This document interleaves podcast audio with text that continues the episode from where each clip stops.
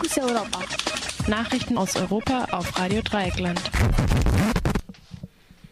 Und hier kommen die Fokus Europa Nachrichten von heute, Mittwoch, den 22. Mai 2013 um 9.30 Uhr. Auch der EU droht Drohnendebakel. Nachdem der deutsche Verteidigungsminister Thomas de Maizière das Drohnenprojekt Euro, Eurohawk wegen fehlender Zulassung aufgeben musste, droht nun der EU das gleiche Debakel mit ihren Drohnenprojekten. Die EU fördert mindestens vier verschiedene Drohnenprojekte, von denen allerdings keines bisher so viel Geld verschlungen hat wie de Maizières Eurohawk. Die Aufgabe aller Drohnenprojekte der EU ist die Aufbau Spürung illegaler Einwanderer, sei es im Mittelmeer, sei es an den, Landes an den Landgrenzen der Gemeinschaft. Doch die Probleme mit diesen Projekten sind exakt die gleichen wie mit Eurohawk. Ihre Technik ist nicht sicher genug, um sie mit normalen Flugzeugen in den gleichen Luftraum zu lassen.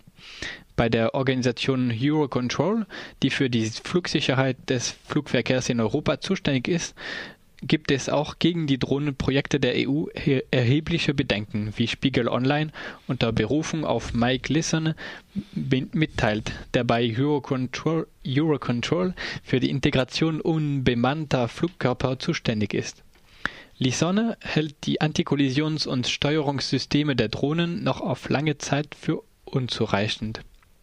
Nach einer Schätzung der britischen Bürgerrechtsorganisation Statewatch hat die Drohnerei Brüssels die europäischen Steuerzahlerinnen bisher mindestens 300 Millionen Euro gekostet. Iranische Präsidentschaftskandidaten im Schlepp des religiösen Führers. Unter den fast 700 Kandidaten für die Präsidentenwahl am 14. Juni hat der Wächterrat nur acht Kandidaten zugelassen dass die meisten Kandidaten, weil sie nicht auf dem Boden der Verfassung stehen oder keine guten Muslime sind, abgelehnt werden, ist durchaus üblich. Kandidatinnen wurden noch nie zugelassen.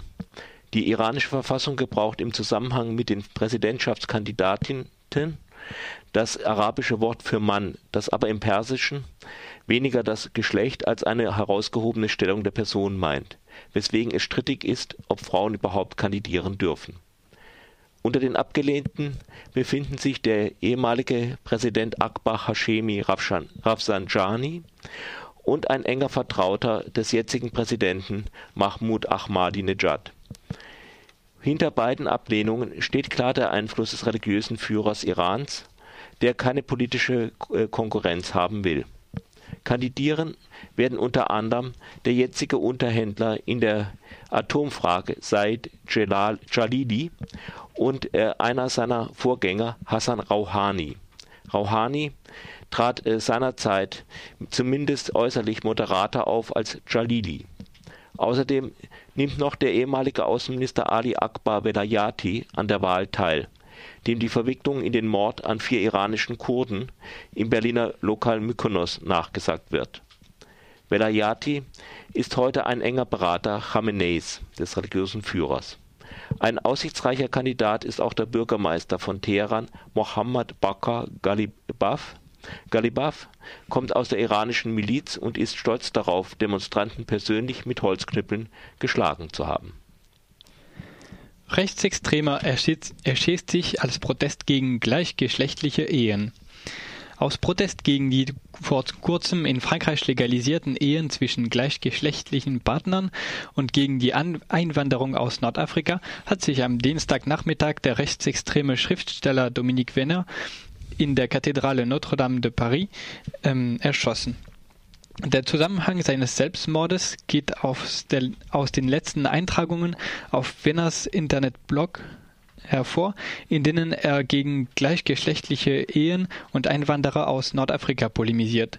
Dagegen bedürfe es neuer spektakulärer und symbolischer Gesten, so Wenner.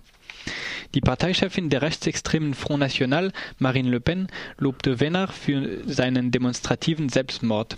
Wenner habe mit dieser zutiefst politischen Tat versucht, das französische Volk aufzuwecken, meinte Le Pen.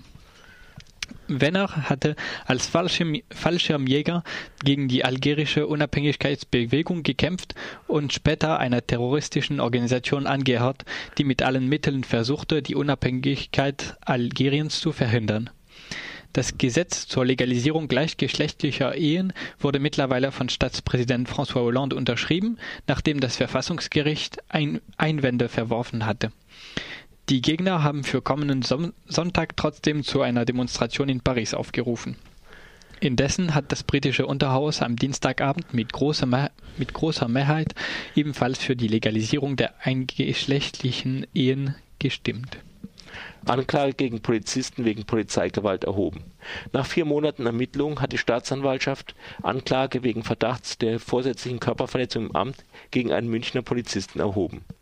Nach einem Gutachten hatte der Beamte die gefesselte 23-jährige Theresa Z.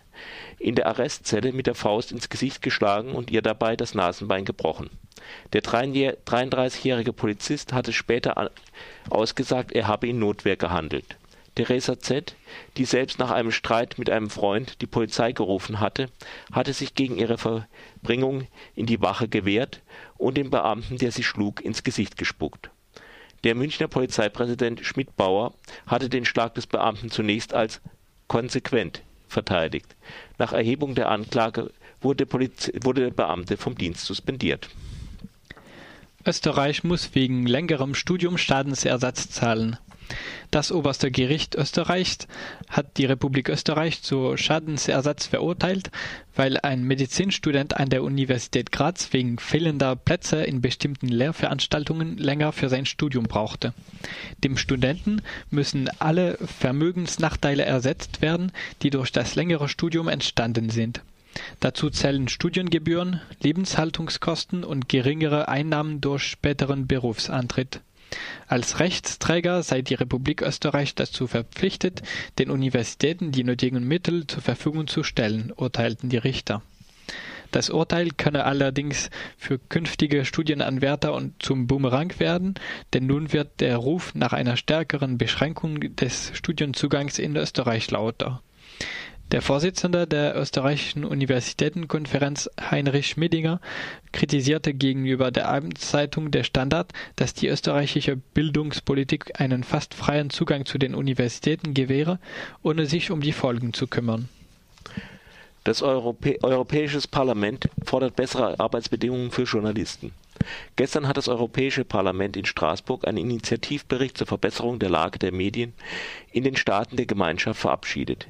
Neben einem Monitoring der Veränderung von Mediengesetzen in der EU wird auch die Stärkung der Unabhängigkeit der Journalistinnen in der EU und eine Verbesserung ihrer Arbeitsbedingungen gefordert.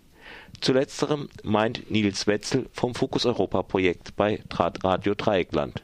Unser Projekt ist ja direkt vom Europäischen Parlament gefördert. Wir müssen jetzt allerdings die gleiche Arbeit machen wie im Antrag, bekommen jedoch ein Viertel weniger Förderung. Zudem kann die Bewilligung für dieses Nachrichtenprojekt quasi am ersten Tag des offiziellen Beginns und einen großen Teil der Kosten müssen wir vorfinanzieren. Und das Projekt endet praktisch mit den Europawahlen. Da kann man sich ausrechnen, wie die Chancen auf eine Folgeförderung stehen. Wenn das Europäische Parlament jetzt die schlechten Arbeitsbedingungen von Journalistinnen beklagt, sollte es sich erstmal an die eigene Nase fassen. Und das meinen wir auch. Das waren die Fokus Europa Nachrichten von Radio Dreieckland vom 22.05.13 um 9.30 Uhr. Fokus Europa. Nachrichten aus Europa auf Radio Dreieckland.